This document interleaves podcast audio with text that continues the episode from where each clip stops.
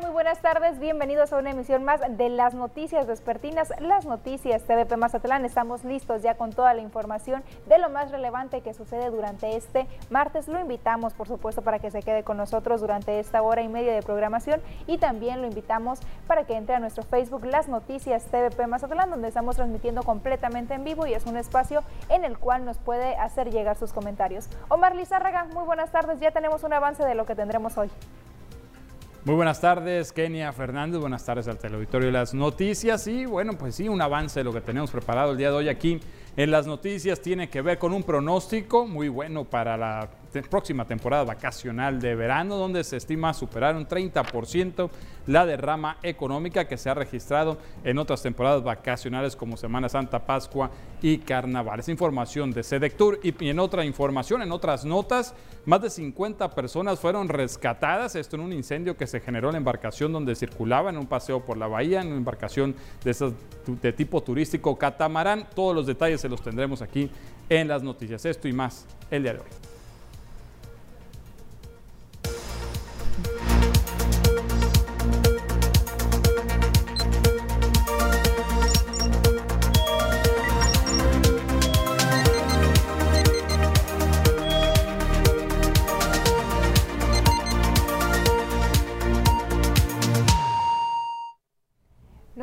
Directamente con la información de este día y es que mire, el denominado bendito problema que afecta a Mazatlán, que tiene que ver con la falta de trabajadores debido al crecimiento y la demanda turística que se registra actualmente en el puerto, ya alcanzó también al sector restaurantero. Rodrigo Becerra Rodríguez, presidente de la Cámara Nacional de la Industria Restaurantera en Mazatlán, asegura que actualmente se registra un déficit en el número de trabajadores para este sector, donde también se ha tenido que importar personal de otros destinos de la República.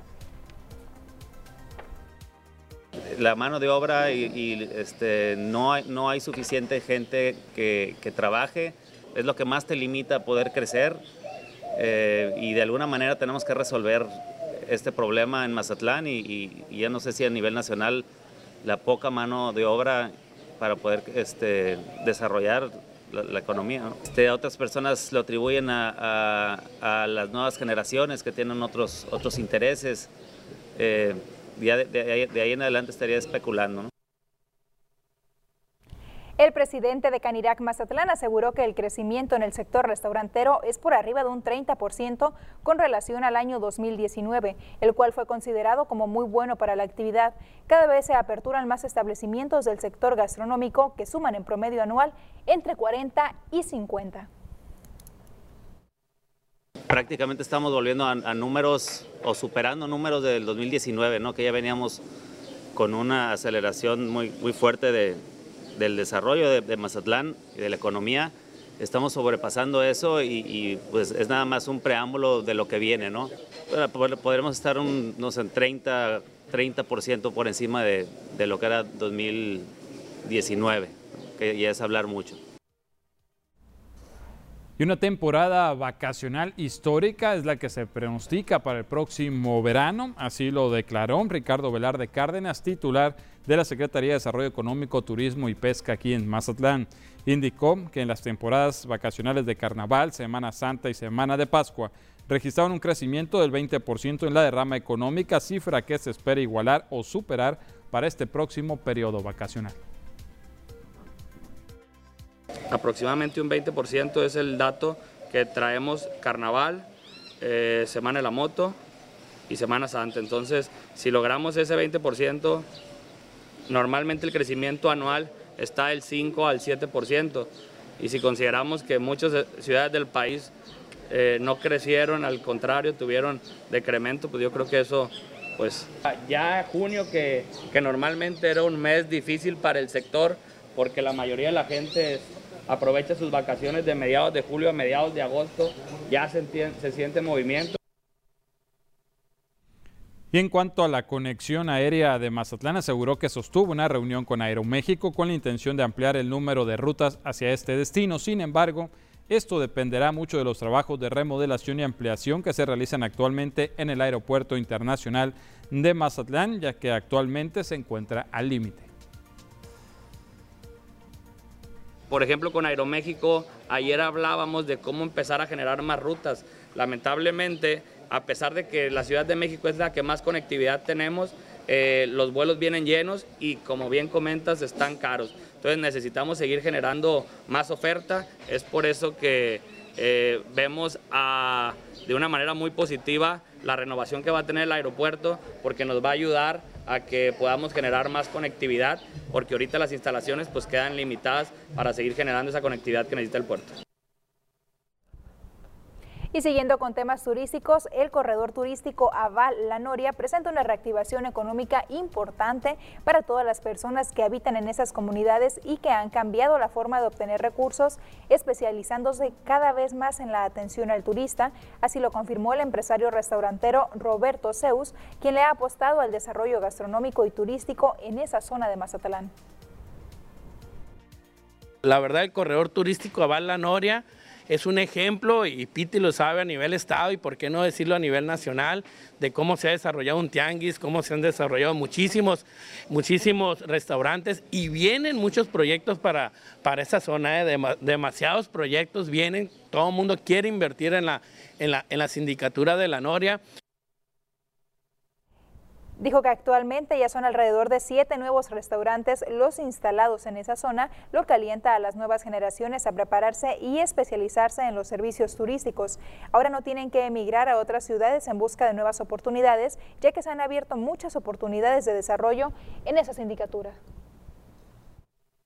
Al principio éramos nada más dos restaurantes, ahorita somos como siete restaurantes. Los jóvenes que trabajan los fines de semana ya no dejaron de estudiar la universidad. De casi la mayoría de los jóvenes en Anoria se vienen a estudiar una carrera ya y que tiene que ver con el turismo. Eso es muy, muy importante. Entonces, el desarrollo ha sido enorme ¿eh? y, por eso se nota. No, yo siempre he dicho, no es decirlo, no es hablar de números, se nota cómo vive la gente, cómo le cambió la vida a la gente en la Noria y a todo alrededor. Esto ya, ya va más allá de Picachos. Y mire, mediante un video publicado a través de la red social TikTok bajo la cuenta de la Biólogo Life, un joven deja de manifiesto el foco de contaminación del que está siendo sujeta la isla de Venados en Mazatlán. En el video se exponen grandes cantidades de basura y de heces fecales regados por la zona protegida de la comúnmente conocida como Isla del Medio, zona que ha sido explotada turísticamente por muchos años, pero que recientemente ha incrementado de manera considerable el número de visitantes sin contar con una regulación, ni baños públicos y tampoco contenedores de basura. Metros y metros de botellas de plástico, pañales, hasta condones y animales invasores viviendo entre la basura. Turistas que por más que les expliques amablemente se niegan a no llevarse las conchitas de la playa. Ah, pero bien que dejan toda su basura regada por toda la arena.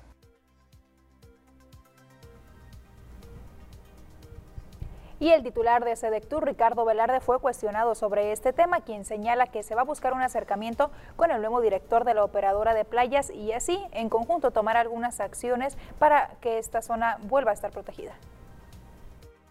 Eh, tanto los regidores que, están en esta, en esta área como el encargado de operadoras de playas, es una prioridad empezar a, rescatar eh, este tema y sin duda el tema eh, que salió esta semana que nos aqueja es esa situación que si bien es cierto es una dependencia federal, pues es una imagen muy importante para el destino que tenemos que cuidar y que tenemos que regular porque, a ver, el crecimiento nos va a traer nuevos retos y uno de ellos es el ordenamiento. Ocupamos coordinarnos y trabajar de la mano porque, pues sí, eh, una, una imagen de estas nos pega a, todo, a todos los mazatlecos y, y sobre todo a la ciudad.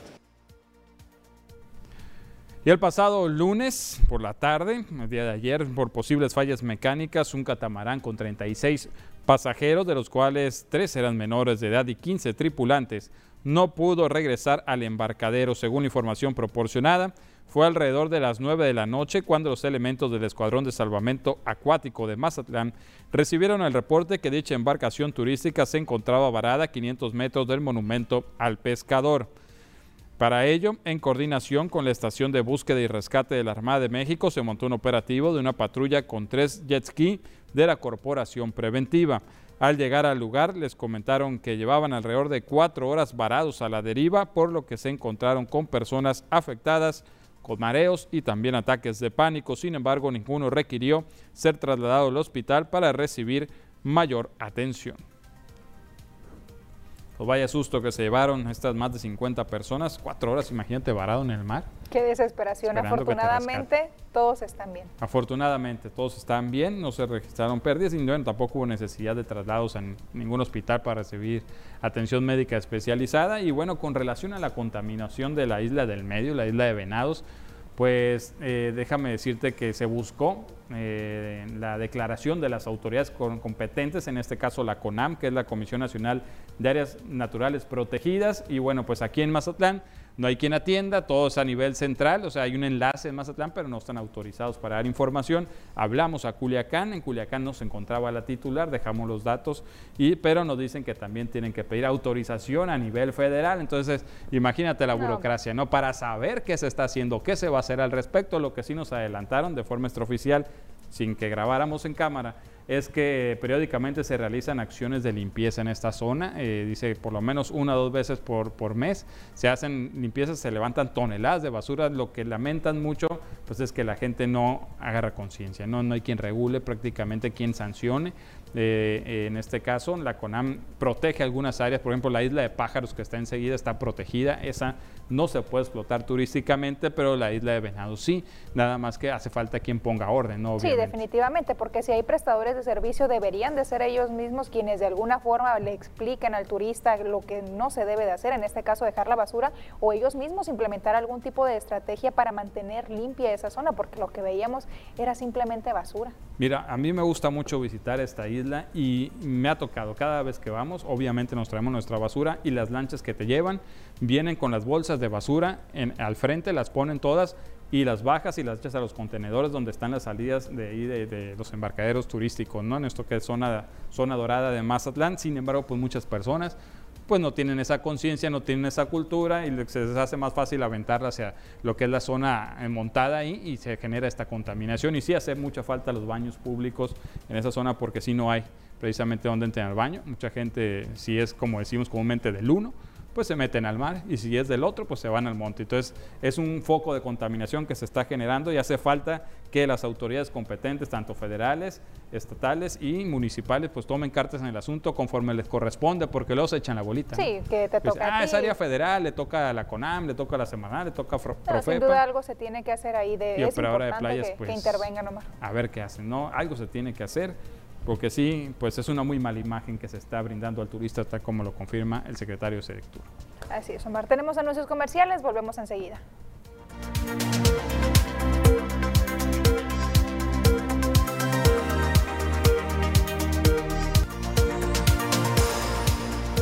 Gracias por continuar con nosotros aquí en las noticias. Es momento de darle lectura a todos los mensajes que usted nos hace llegar todos los días a nuestro número de WhatsApp. Se lo recuerdo, es el 6692 405644 y de esa forma se puede poner en contacto con nosotros. También está la otra opción que es bastante sencilla, es escaneando nuestro código QR. Lo único que tiene que hacer es abrir la cámara de su celular, acercarse a donde está nuestro código y de esa forma lo va a mandar directamente a nuestro chat donde nos podrá hacer llegar todos sus mensajes. Omar, ya tenemos algunos. Efectivamente, Kenny, vamos a empezar a darle lectura a los primeros de los que nos hicieron llegar. Nos dicen buenos días, buenas tardes para reportar una casa taller de tapicería, pintura y laminación a la vez. No entiendo por qué no hay límites para el ruido que se hace en este tipo de talleres. No hay manera de estar tranquilo, de escuchar la radio o de ver televisión, menos descansar de las enfermedades que uno padece. Esto está en la calle Segunda Pérez Arce, sin número, de la colonia Juan Carrasco a ver qué organismo puede supervisar este problema de antemano. Muchas gracias. Bueno, pues yo le voy a recomendar que ponga la denuncia correspondiente ante el Departamento de Ecología Municipal. Tiene que hablar al número 072, que es Atención Ciudadana del Ayuntamiento, y ahí pone su queja para que haya un reporte y en base a esto puedan eh, pues atenderlo, ¿no? También porque es importante poner la denuncia.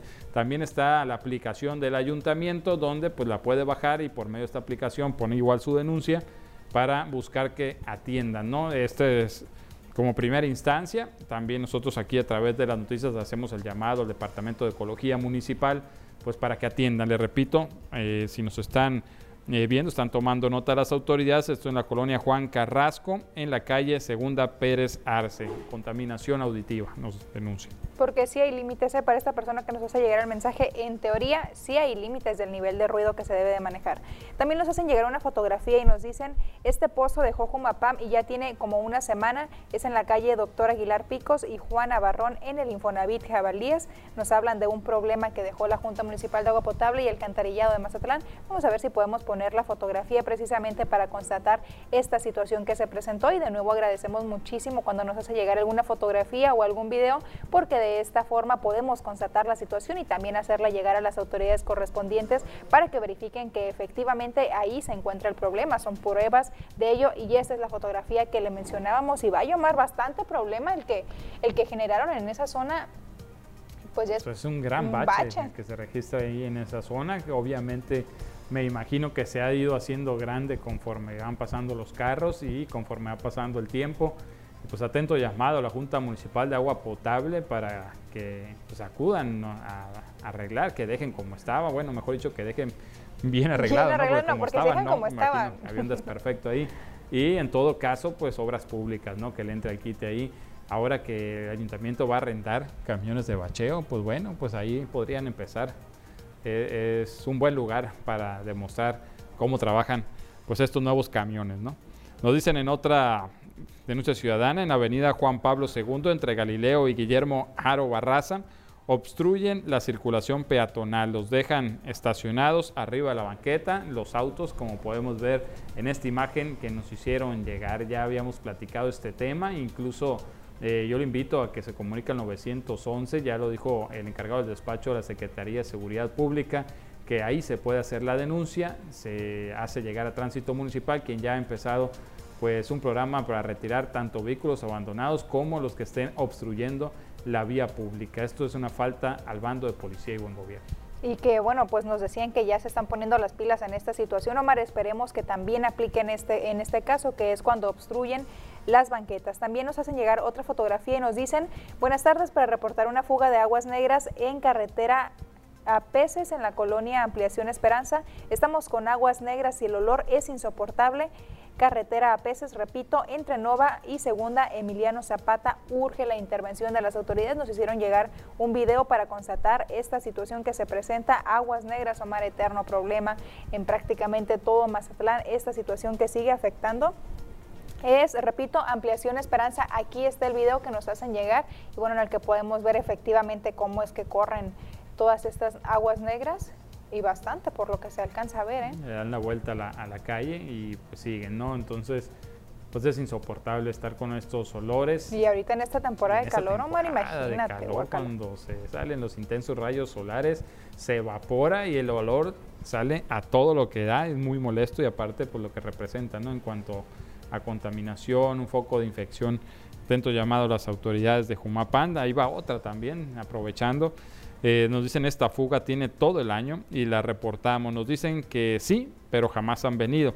La calle está destrozada, es la calle Bahía del Carmen, entre Caleta y Colosio, con la colonia Rincón de Urías. También nos hicieron llegar un video, lo ponemos a continuación, eh, por favor, para constatar esta situación que se está viviendo en la colonia Rincón de Urías. Repito, la calle es Bahía del Carmen entre Caleta y Colosio. Esta situación que se presenta, una fuga de agua, al parecer es potable y pues también representa pues una preocupación, sobre todo para Ah, para todos, porque al final de cuentas todos requerimos de este vitalín. Y que nos dicen que lo que está ocasionando también ese problema es que la calle se destruye, entonces pues atento llamado a la Junta Municipal de Agua Potable y Alcantarillado de Mazatlán. Fíjate que nos hicieron llegar también otro video, mira, hoy tenemos muchas imágenes, muchas gracias a todas las personas que nos hacen llegar esto. También nos dicen buenas tardes aquí en la calle, en la antigua calle Bahía, ahora Salón de Eventos Quirino Ordaz, se vuelve la cantina más larga de Mazatlán, todas las personas tomando música fuerte y haciendo sus necesidades entre los carros y dónde está el gobierno. Nos hacen llegar este video. Y fíjate Omar que esa es una problemática que tiene ya algunos meses, sobre todo para las personas eh, que habitan en, casas eh, comunes, o sea, no, no en departamentos ni en hoteles, esta situación de pues el ruido, todo lo que genera la basura. La basura. Nosotros le, hemos dado seguimiento a través de las noticias, hemos manifestado la inconformidad de algunos vecinos, incluso de activistas ambientales, donde pues señalan ¿no? esta situación, la contaminación que representan, de toda la basura que se genera y que está dañando también a la flora la laguna y fauna de, de Camarón, sí, efectivamente, y bueno, pues ya eh, pues al parecer han tomado cartas en el asunto, por lo menos se han reunido con las autoridades. Hubo una reunión con la Secretaría de Seguridad Pública precisamente con los vecinos de esta zona donde externaban la preocupación que sienten respecto a este tema. Se dijo en esa reunión que pues van a tomar cartas en el asunto, van a implementar algunas estrategias precisamente para poner orden en esta zona porque coincido, sí falta ahí que hagan algo más.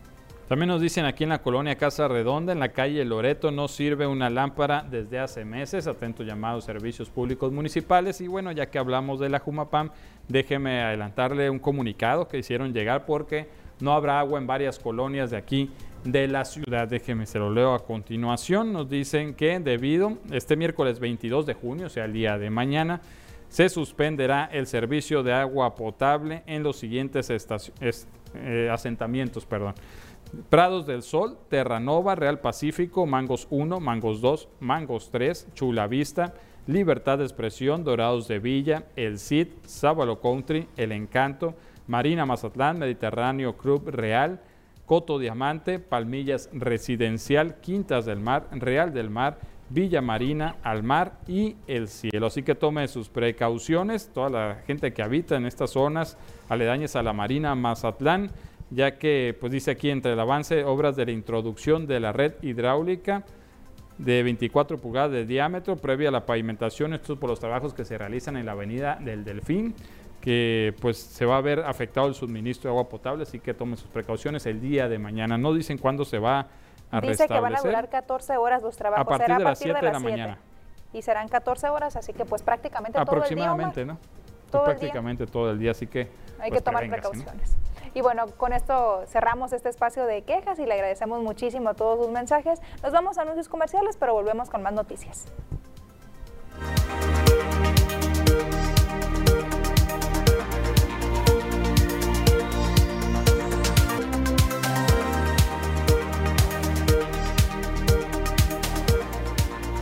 Ya estamos de regreso, es tiempo de hacer un recorrido por la República para ver cuáles son las notas más relevantes que se han generado hasta el momento a nivel nacional.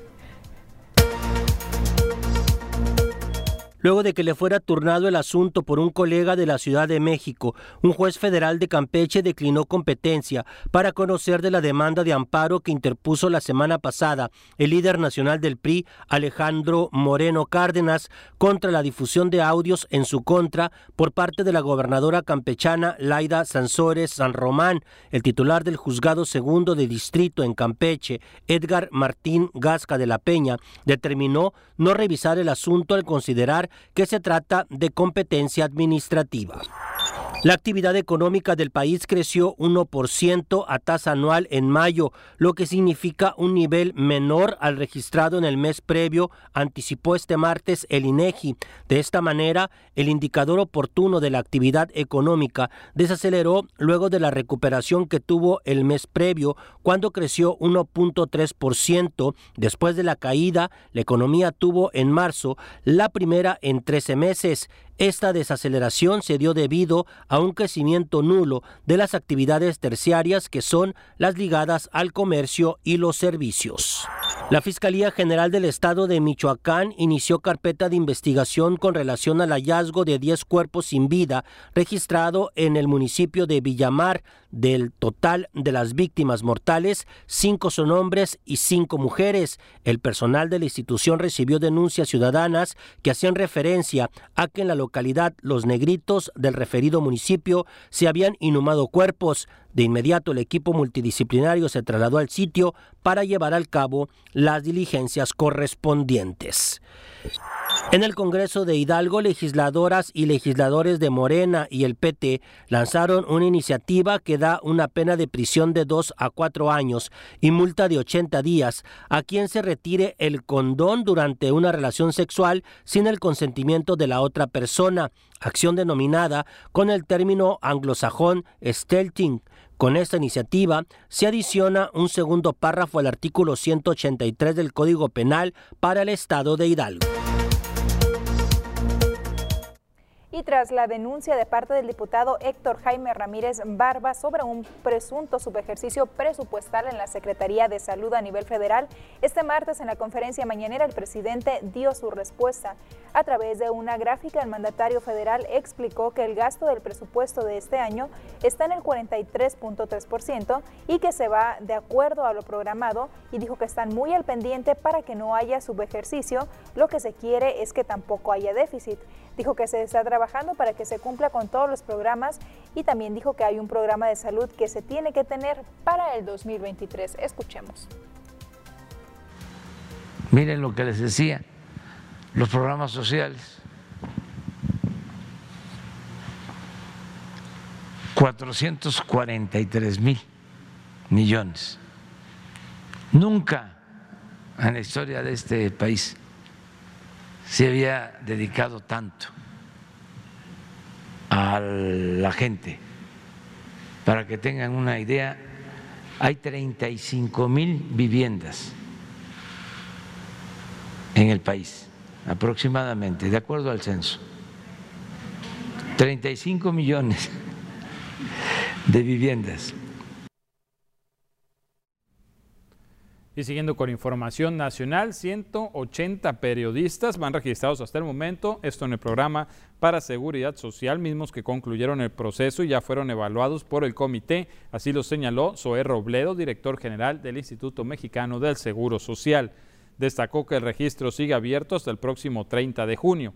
Este programa, impulsado por Gobierno de México, busca apoyar a periodistas que trabajan de forma independiente y que no tengan seguridad social. Los beneficios son seguro de enfermedades y maternidad, seguro de riesgos de trabajo, seguro de invalidez y vida, seguro de retiro, cesantía en edad avanzada y vejez, seguro de guarderías y prestaciones sociales. De acuerdo al INEGI, en México hay más de 41 mil trabajadores catalogados como periodistas o redactores. El 87% están contratados y tienen acceso a un seguro social. El director general del IMSS, Zoé Robledo, dijo que las personas que se están registrando en portal del instituto tienen un porcentaje de rechazo mínimo y esto se debe principalmente a documentación incompleta. Eh, más de 8.500 visitas al sitio, o sea, más de 8.500 personas que han ingresado, que han, eh, digamos, que explorado y seguramente están en, la eh, actualización de algunos de sus datos. Principalmente uno de los, de los documentos más importantes, además de la CURP, el RFC, es la firma electrónica, la FIEL. Entonces, esto lleva algunos días.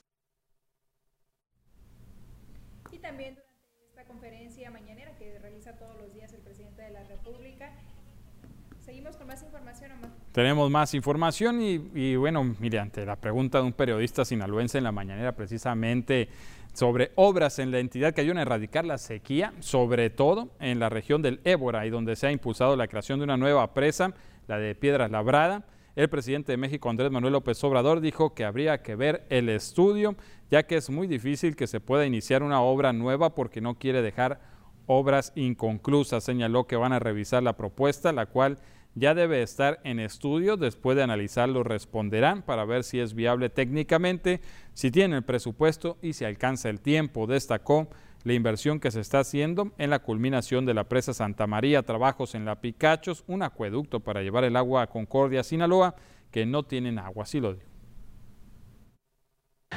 En Sinaloa tenemos eh, el compromiso de terminar la presa de Santa María y el distrito de riego de esa presa.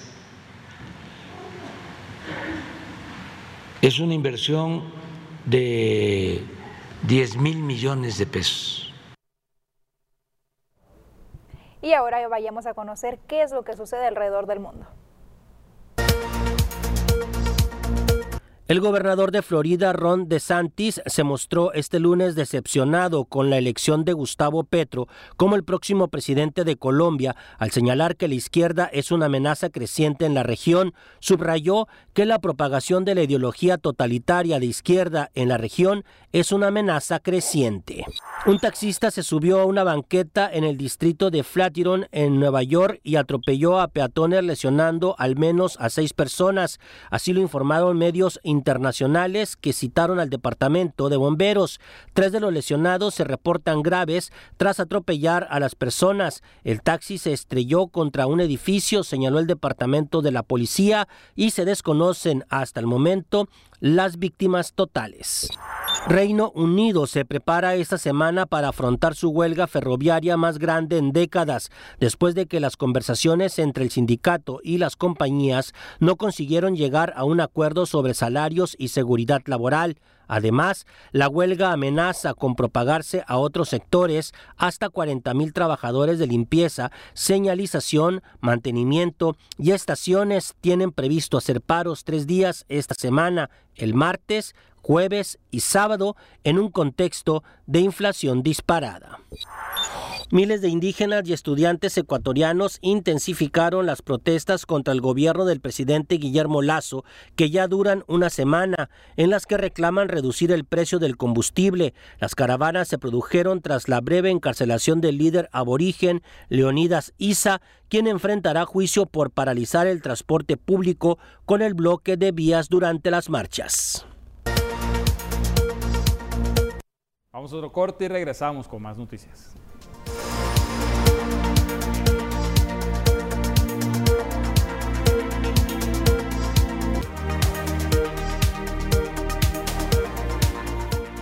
Esta mañana, maestros y alumnos del Telebachillerato Comunitario del Recreo se manifestaron a las afueras del ayuntamiento. Vea lo que piden. Grupo de más de 20 personas, entre estudiantes y docentes del Telebachillerato Comunitario del Recreo, se manifestaron afuera del Palacio Municipal de Mazatlán. El maestro Edgar González detalló que desde hace años están en espera de la construcción de un aula, una techumbre y baños para la escuela, y cuando por fin fueron contempladas estas obras en el Fondo de Aportaciones para la Infraestructura Social FAIS.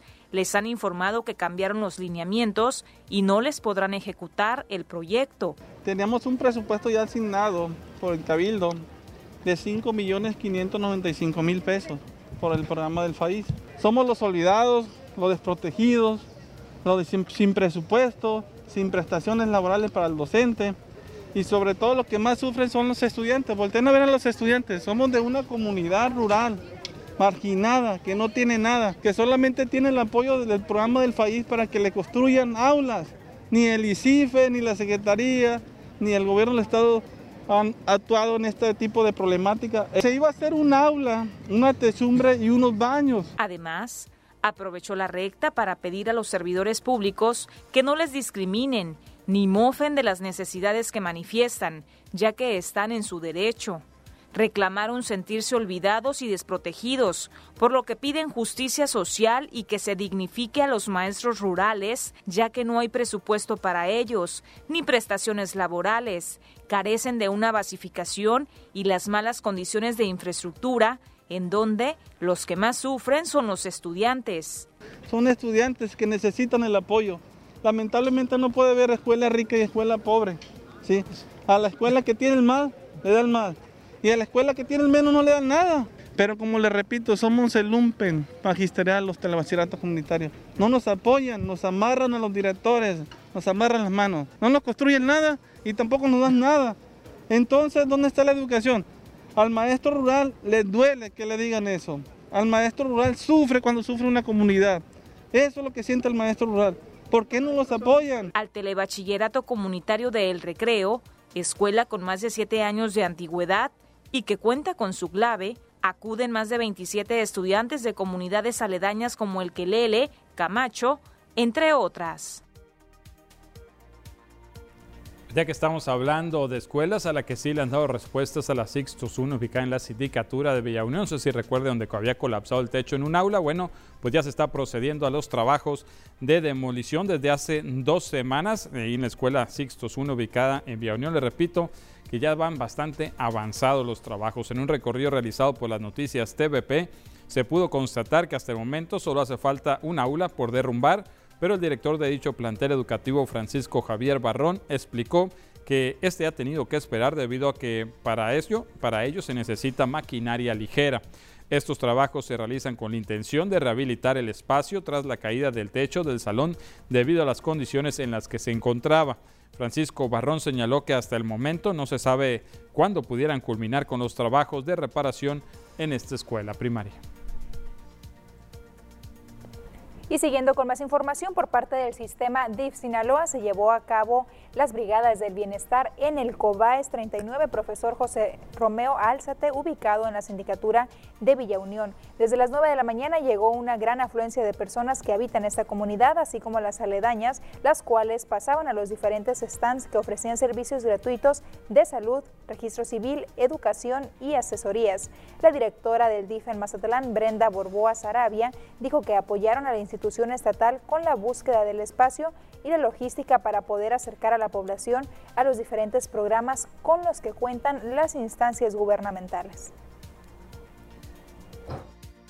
Es una jornada de salud que nos trae DIF Sinaloa, eh, eh, eh, precisamente presidida por la doctora Rocha y pues nos da mucho, mucho gusto que hayan venido para acá ellos, además de que nosotros nuestra participación es precisamente otorgarles el espacio, apoyarles con la coordinación, con toda la logística. Traen muchísimos programas, traen registro civil, traen el tema, traen rehabilitación, traen em, eh, temas también de abogados, que es el programa de becas, trae programa de desayunos, traen muchísimos programas que ellos tienen, que también los tenemos nosotros en DIP Mazatlán.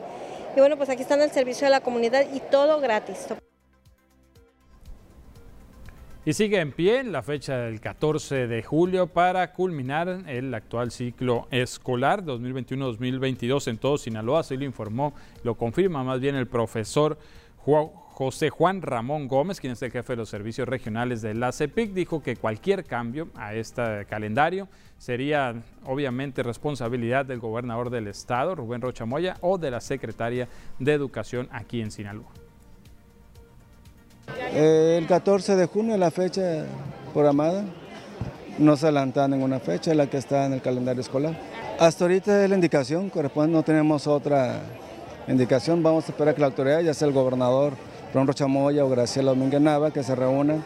Esos únicos están facultados y determinados para adelantar el ciclo escolar, dependiendo la temperatura que tenemos o el clima de Mazatlán o aquí en, Sinaloa. Ya se incorporaron de las 20, cuáles ya están otra vez en actividades, ¿no?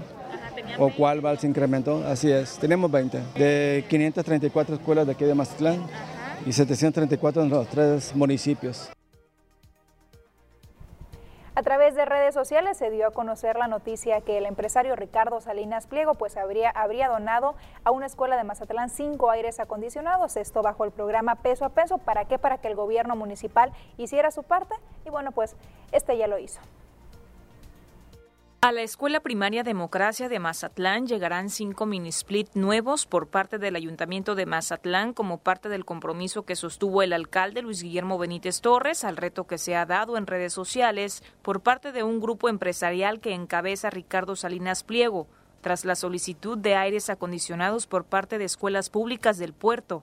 Donatiu Guerra Martínez, director de Bienestar Social Municipal, recordó que mantienen el programa Peso a Peso que está dirigido también a escuelas con este tipo de apoyos, en donde los planteles educativos ponen la mitad y el gobierno la otra mitad, y ahora que se ha sumado al parecer dicho grupo empresarial. El municipio está tomando en consideración lo que comentó el químico en el pasado lunes, lunes cívico y lo que ha estado comentando, que el municipio va a poner el 50% un grupo empresarial, al parecer, va a poner el 50%. Entonces nosotros seguimos cumpliendo sin tantos pavientos. De hecho, ahí están los cinco aires que van para la democracia. Sí, no, el químico creo que dijo que iba a poner, creo que 50. Ahí van cinco. Hay de cuenta que le faltan 45 a él. Informó que se tiene en lista de espera a escuelas que están solicitando el apoyo de aires acondicionados, sobre todo por las altas temperaturas que ya se sienten. En total, tienen 11 aires acondicionados en petición. Aclaró que uno de los requisitos que piden a las escuelas es que instalen a la brevedad los equipos, ya que se realizan auditorías. No, bueno, nosotros tenemos ahorita peticiones, tendemos peticiones como por 10 aires, 10, 11 aires.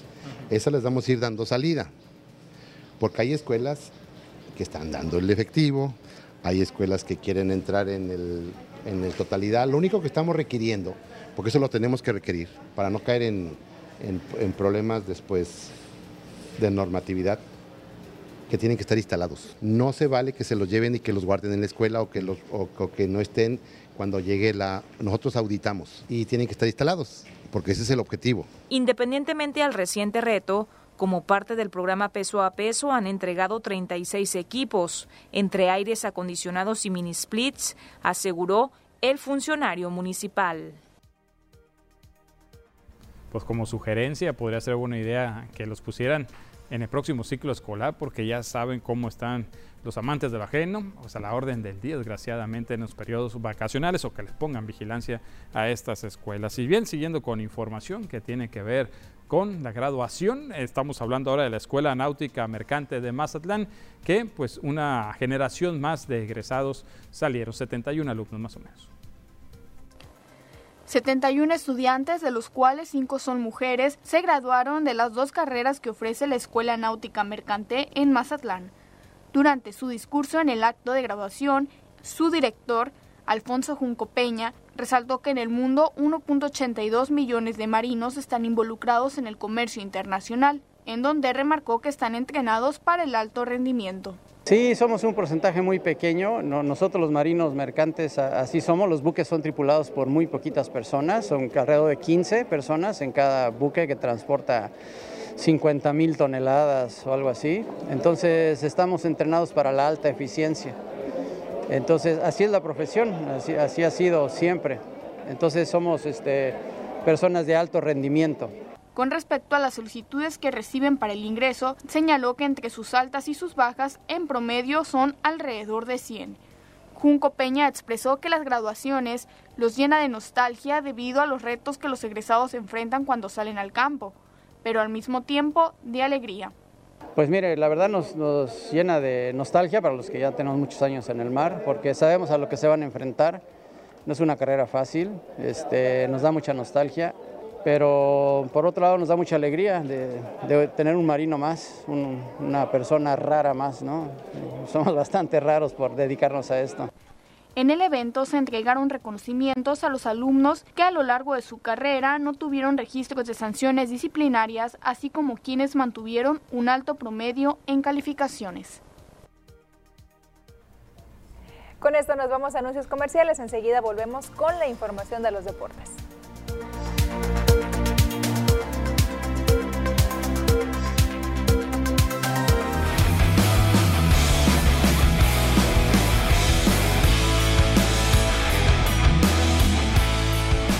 Es tiempo de la información deportiva. Ernesto Vázquez ya se encuentra con nosotros. Ernesto, muy buenas tardes. ¿Cuáles son las novedades? Compañeros, ¿cómo están? Muy, pero muy buenas tardes. Pues hablar de deportes, ¿no? De baloncesto, de lo que se vive en el fútbol. Vamos a hablar de diferentes temas. Adelante, por favor, con. Muchas gracias. Y adentrándonos con el baloncesto, ¿no? Lo que se está generando dentro de las semifinales del Cibacopa, la noticia que existe, ¿no? En esta zona de Sinaloa y Sonora, ¿no? Y por supuesto en Jalisco porque está Astros, está Pioneros, está Venados también y Rayos de Hermosillo dentro de estas semifinales. Vamos a arrancar precisamente con la que se dio el de ayer allá en Jalisco entre el equipo de Venados y los Astros, ¿no? Que disputaron el primer juego de la semifinal, donde la victoria fue para el equipo jalisciense 115 a 86. Terminó el resultado con una muy buena cantidad de diferencia en lo que fue la arena Astros, ahí donde se estuvo llevando a cabo el partido, el juego 1. Los Rocos tuvieron un arranque complicado, pero en todo momento buscaron mantener los cartones cerrados para salir al medio tiempo con cuenta de 51-58. En la segunda mitad, Astros aprovechó su localía para salir con una, como una fiera a la ofensiva y de paso cerró el paso al equipo de los rojos, tomando la delantera en el marcador. En el último cuarto, Guillermo Correa mantuvo al equipo local, bueno, el equipo visitante, el equipo de Mazatlán en la pelea y realizó los ajustes para buscar acortar distancia en el marcador, pero cayeron en el primero de la serie semifinal el equipo de Mazatlán. Saber White lució por los rojos en la duela al registrar 20 puntos y 11 rebotes, apoyado por Joshua Ramírez con 18 unidades y Gastón eh, sigue con 17 hasta el momento en lo que corresponde al juego 1 de las semifinales del Cibacopa Mazatlán contra Jalisco. Jalisco se llevó el primero. Vamos a ver el siguiente gráfico. Vamos a ver el siguiente gráfico referente al juego 1 de la semifinal donde el equipo de los Astros de Jalisco, le comentaba, se llevó el triunfo 115-88 sobre los Venados de Mazatlán, Venados Y en la otra llave, en la otra semifinal, el equipo de los Rayos de Hermosillo, que no pintaban como favoritos, derrotaron al conjunto de los pioneros de los Mochis 103-82. Muy abiertas las victorias hasta el momento de estas semifinales. Hoy es el juego 2, hoy se estará disputando el juego 2 de estas semifinales entre el equipo de Venados y Astos. 7 de la noche es el partido alrededor de esa hora y el conjunto de pioneros entre el equipo de los Rayos de Hermosillo. El día de hoy se estará llevando a cabo el segundo de esta serie. Así las cosas en el Ciba Copa. Vámonos con más información, vámonos con información ahora referente a lo que se está generando, pero en materia de fútbol y sobre todo las contrataciones que se han venido dando por parte del equipo de las Águilas del la América. Uruguayo Jonathan Rodríguez se había mencionado a lo largo de la semana, ya llegó un acuerdo con la directiva de América de manera oficial para convertirse en el nuevo delantero del equipo a lo que corresponde a ese torneo Apertura 2022 se especula que el acuerdo entre ambas partes será hasta el 2025 y esto confirmará con el anuncio oficial por parte de Cuapa. La camiseta azul crema será la tercera de Jonathan Rodríguez, la que vista en la Liga MX formó parte de Santos Laguna y de Cruz Azul. En su paso por Santos Laguna desde la apertura 2016 hasta la conclusión de la apertura 2018, el cabecita disputó 87 partidos en la liga en los que marcó 29 goles y conquistó el título del clausura 2018 2018, así como la Supercopa también lo logró hacer, ¿no? Con lo que hizo con la comarca lagunera, eh, con lo que corresponde a Cruz Azul, pues fue parte de los campeones del equipo de la máquina del último título que conquistó el equipo de Cruz Azul. Se había ido a jugar a Medio Oriente, ¿no? No le fue bien en los últimos seis meses, ya está de regreso en el fútbol mexicano, pero para vestir los colores de las Águilas del América, el cabecita Rodríguez. Vámonos ahora con información del béisbol y lo que le hemos venido dando seguimiento a la temporada de un Mazatleco en Grandes Ligas, José Luis Urquidi. ¿Qué le está ocurriendo con Urquidi? Pues el pitcher de la liga, Antonio Quintero Castañeda, se sube hoy a la loma de los disparos. Lo estará haciendo ante el equipo de los Mets de Nueva York. El partido se estará jugando en la casa de los Astros de Houston, en el Munich Park. Ahí lo estarán jugando. El mexicano estará buscando su tercer intento por alcanzar su sexta victoria de la temporada ante los líderes de la división este de la Liga Nacional, los Max de Nueva York, un rival que nunca ha enfrentado en su carrera y será la primera vez hasta el momento. Urquidi cuenta con récord de cinco victorias y tres derrotas. La efectividad es lo que no le ha salido también 4.99, muy alta la efectividad de Pepe Urquidi. Tiene hasta el momento 194 chocolates en carrera en grandes ligas, está a 6 de llegar a 200 ponches en Grandes Ligas. Urquidi esta temporada lleva 47, ¿no? Son los números que ha registrado hasta el momento el pitcher salido de la liga Antonio Quintero Castañeda y que hoy se sube a la loma de los disparos. Vámonos con información de béisbol, pero ahora Liga Mexicana de Béisbol y el anuncio que le generamos hace unos días de que los sultanes de Monterrey junto con los toros de Tijuana se van a estar viendo a través de la señal de TVP, pues informarles que hoy es el partido de los sultanes, el primero por la señal de TVP, no se lo pierda, 9 de la noche ante los piratas de Campeche será el rival que tenga enfrente, van de visita los sultanes, eh, así que no se lo puede perder el día de hoy, tercer lugar de la zona norte, son hasta el momento el equipo de los Sultanes de Monterrey, donde solamente están por debajo de los tecolotes de los dos Laredos, Toros de Tijuana, que también tenemos aquí por la señal de TVP y Sultanes que cuenta con récord de 28 victorias y 23 derrotas en lo que va de esta campaña. Hoy arrancando de manera oficial la segunda vuelta de la Liga Mexicana de Béisbol, por supuesto con los sultanes a través de la señal de TVP. No se lo puede perder. Vámonos ahora a ver y qué es lo que ocurre en el mundo del fútbol a nivel internacional. Esto nos lo presentó Carlos Rendón. El defensa alemán Antonio Rudiger fue presentado este lunes como nuevo jugador del Real Madrid y desveló que aunque recibió interés del Barcelona en hacerse con sus servicios, él solo quiere jugar en el conjunto blanco. El alemán llega al Real Madrid con una férrea competencia en la posición de central y se refirió a la presión diaria como la gran diferencia respecto a otros clubes en su carrera. Barcelona y Manchester City disputarán un amistoso el 24 de agosto en el Camp Nou, partido benéfico impulsado por Juan Carlos Unzue, exjugador del club azulgrana y entrenador de varios equipos al que hace dos años, en junio de 2020, se le diagnosticó una enfermedad. El encuentro fue presentado oficialmente este lunes en el Camp Nou, con la presencia del técnico del City, Pep Guardiola, y el presidente del Barcelona, John Laporta, que acompañaron al propio Unzuel.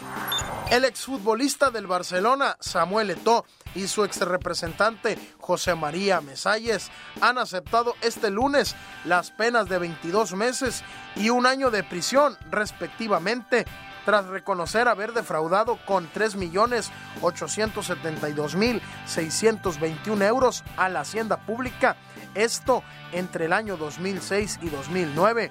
En su declaración en el juzgado lo penal número 11 de Barcelona, Eto ha admitido la defraudación, pero se ha responsabilizado de la misma sin citarlo directamente. Bueno, pues ahí está la información deportiva, lo más relevante hasta el momento en este espacio de las noticias. Le presentamos los deportes, compañeros, la información. Pues muchas gracias por la información. Ya lo decíamos que iba a estar difícil para los Venados en Cibacopa ante los Astros. ¿no? Los Astros, uno de los equipos que fueron líderes de la temporada. Complicado, pero ya vimos lo que acabas de hacer en cuartos de final. Vamos a ver ahora en semifinales. El día de hoy sí le alcanza para emparejar la serie. Todavía tiene oportunidad. Todavía sí. El juego 1 vamos a buscar si, el día de hoy pueden lograr eh, emparejar lo que viene a ser el resultado. Muy bien, pues muchas gracias compañero. Gracias a ustedes compañeros. Vamos a otro corte y regresamos.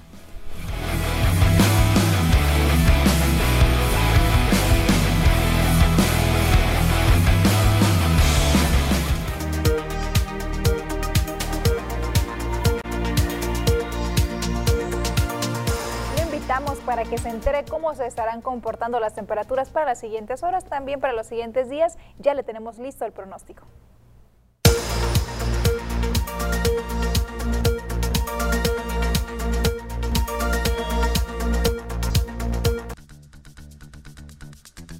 Hola, ¿qué tal y buenas tardes? Gracias por seguir acompañándonos ya en este martes, casi mitad de semana. Y nosotros estamos listos con el reporte meteorológico, primeramente para conocer algunos fenómenos que nos afectan actualmente. Y bueno, les cuento que el día de hoy Celia ya se ha intensificado como tormenta tropical, ubicándose sobre las costas de Guerrero y Oaxaca, desplazándose con una velocidad de 19 kilómetros por hora hacia el oeste. Y bueno, les cuento que también tiene rachas de viento que llegan hasta los 85 kilómetros por hora y estará provocando fuertes lluvias para el sureste, sur y occidente de la República Mexicana. Por otra parte, también tenemos un canal de baja presión que tendrá interacción con una entrada de humedad proveniente del Océano Pacífico que estará provocando lluvias puntuales para el noroeste de la República Mexicana. Pasamos a conocer las temperaturas actuales en algunos puntos importantes del país y comenzamos como siempre en la frontera en Tijuana. El día de hoy tenemos una condición de cielo soleada con 26 grados, La Paz se mantiene con 34, Guadalajara con 27, Acapulco tenemos condición de cielo nublada al igual que en el sector de Oaxaca con 21 grados centígrados. Pasamos a conocer las temperaturas actuales aquí en nuestro estado, en Sinaloa, y qué tenemos para el resto de la semana comenzando en el puerto de Mazatlán. Actualmente se mantiene con 31 grados y cielos soleados, al igual que el día de mañana. Pero ojo, este fin de semana se comienza a nublar con máximas que varían entre los 31 grados y los 32 grados centígrados para Mazatlán. Ya en el sector de la capital de Sinaloa, en Culiacán, mañana miércoles tenemos condición de cielo mayormente nublada y se mantiene para el día jueves las máximas que van a llegar hasta los 38 grados para el día de mañana, esto en el sector de Culiacán. En el sector de Guamúchil actualmente se mantiene con 36 grados centígrados y mañana miércoles tenemos una tarde calurosa que llega hasta los 37 grados y aquí también tenemos un jueves mayormente nublado para Guamúchil. Más al norte del estado de Sinaloa, en el sector de Guasave, mañana miércoles también tenemos una tarde muy calurosa con máxima que llega hasta los 39 grados centígrados. Igual se mantiene el cielo soleado para miércoles y jueves, pero ya viernes se comienza a nublar en Guasave. Para finalizar en el sector de los mochis, miércoles tenemos una tarde totalmente despejada. Ojo, aquí el día domingo tenemos precipitaciones con máximas que llegan hasta los 39 grados para el día de mañana para el sector de los mochis. Respecto a la fase lunar, nos mantenemos aún en cuarto menguante, la salida de la luna a las 0 horas con 58 minutos, la puesta de la luna a las 12 horas con 51 minutos, la salida del sol a las 6 de la mañana con 21 minutos y para finalizar la puesta del sol a las 20 horas con 1 minuto. Hasta aquí el reporte meteorológico. Espero que tengan una excelente tarde.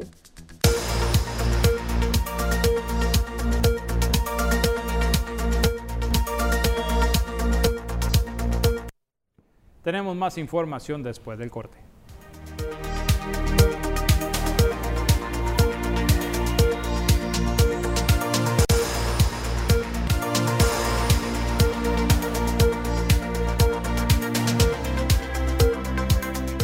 Estamos de regreso con más información y mire, actualmente se reciben y atienden en promedio 70 llamadas diarias por desperfectos en luminarias en la vía pública de Mazatlán. Jesús Guillermo Jax Tirado, encargado de alumbrado público del municipio, informó que una de las principales problemáticas que se ocasionan los desperfectos en las luminarias son el robo de cableados y el vandalismo. Aseguró que se le da seguimiento a todas las denuncias y se busca darles pronta solución. Además, la autoridad municipal tiene la intención de poner especial atención en iluminar la zona urbana de la ciudad, así lo ha declarado ya el alcalde Luis Guillermo Benítez Torres, sin embargo se avanza conforme se va pudiendo, así lo dijo. Mira, todos los días hay, hay reportes de, luminarias.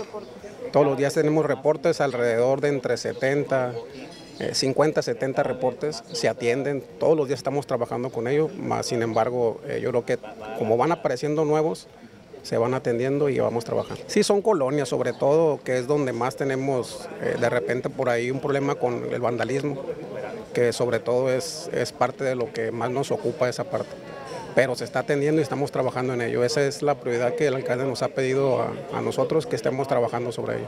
La reposición, bueno, esa va a ser gradualmente, ¿no? La vamos, la vamos haciendo conforme a, estamos este, trabajando dependiendo las colonias y todo eso. En días anteriores se han dado a conocer casos de motociclistas que utilizan los puentes peatonales pues para transitar con dichos vehículos.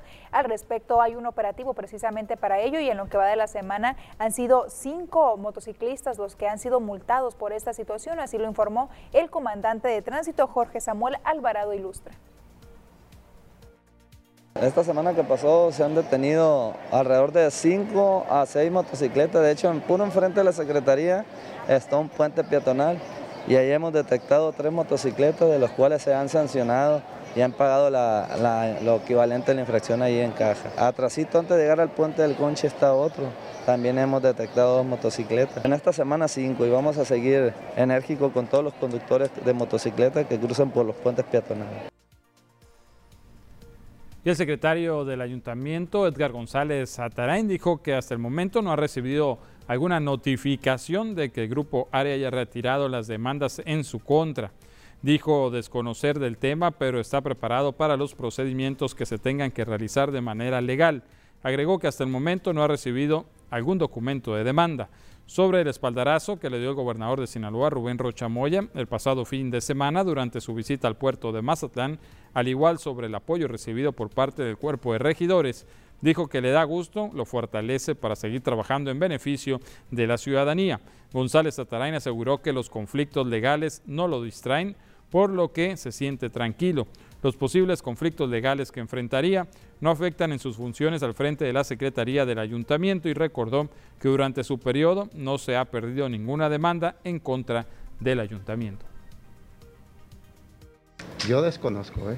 en lo particular no tengo ninguna notificación. No, pues ya depende de ellos, ¿no? Pues yo la verdad no, no quiero este, moverle, como les dije, hasta no atender este procedimiento una vez que se tenga que atender.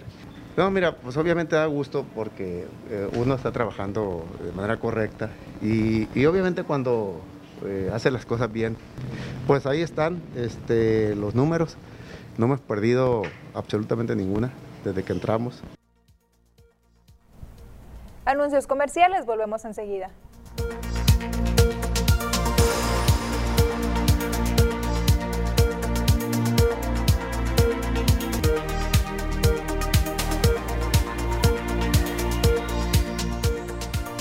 Gracias por continuar con nosotros aquí en las noticias. Seguimos con más información que tiene que ver con el tema del COVID-19 y es que esta mañana el subsecretario de Salud a nivel federal, Hugo López Gatel, dijo que se estima que a finales de esta semana lleguen 2 millones 4 mil dosis de la vacuna Pfizer para aplicarlas en niñas y niños de 5 a 11 años de edad.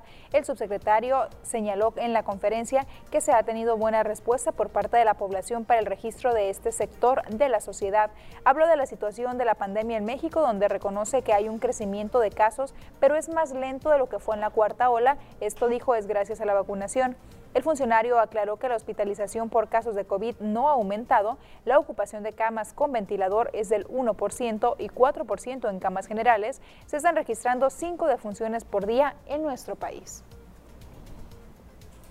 Hay noticias que no son agradables en ese sentido, pero también hay noticias alentadoras respecto a cómo se está comportando esta fase de la epidemia. Lo que vemos es el comportamiento de la variante Omicron, principalmente predominan las variantes BA4 y BA5, y esto lo que quiere decir es que lo que se espera es una enfermedad mayormente leve. Y mire, más del 20% de las pruebas realizadas en los kioscos COVID resultan ser positivas. El titular de salud en Sinaloa, Cuitlagua González, precisó que hasta el último reporte se recibieron arriba de 700 pruebas realizadas con dicho porcentaje de positividad, mismas que se realizan a personas que presentan síntomas. El funcionario detalló que en la capital sinaloense se encuentran tres kioscos COVID, uno en Catedral en la central de autobuses y en el aeropuerto internacional de la ciudad, mientras que aquí en Mazatlán se encuentran otros dos módulos y uno más en Ahome, con la esperanza de que próximamente contar con más puntos de aplicación de prueba rápida. Se la prueba es totalmente gratuita, así lo dijo.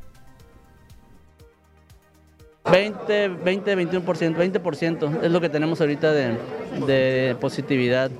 Estamos alrededor en la mañana me entregaron como 700, 770 pruebas eh, que se habían realizado y eso es lo que estamos eh, realizando en todo el estado, bueno, en tres puntos del estado.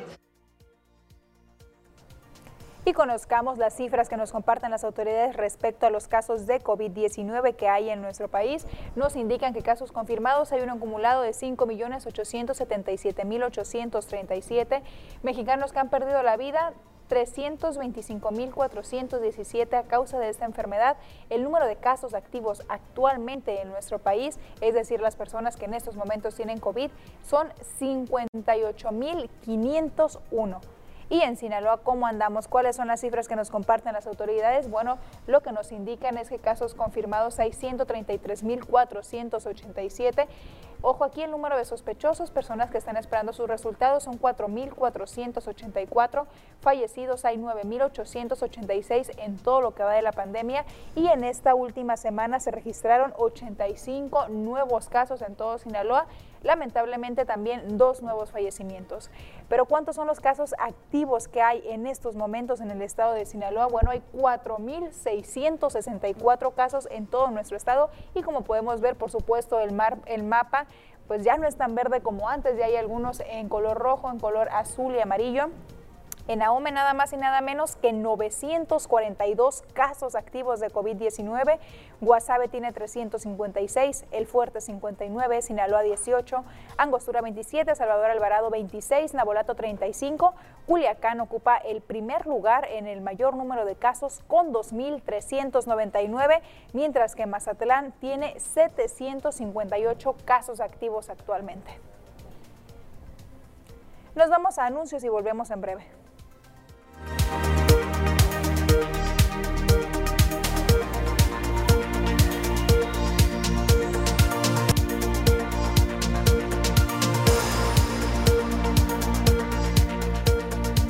Diana Zambrano nos tiene preparada la siguiente información.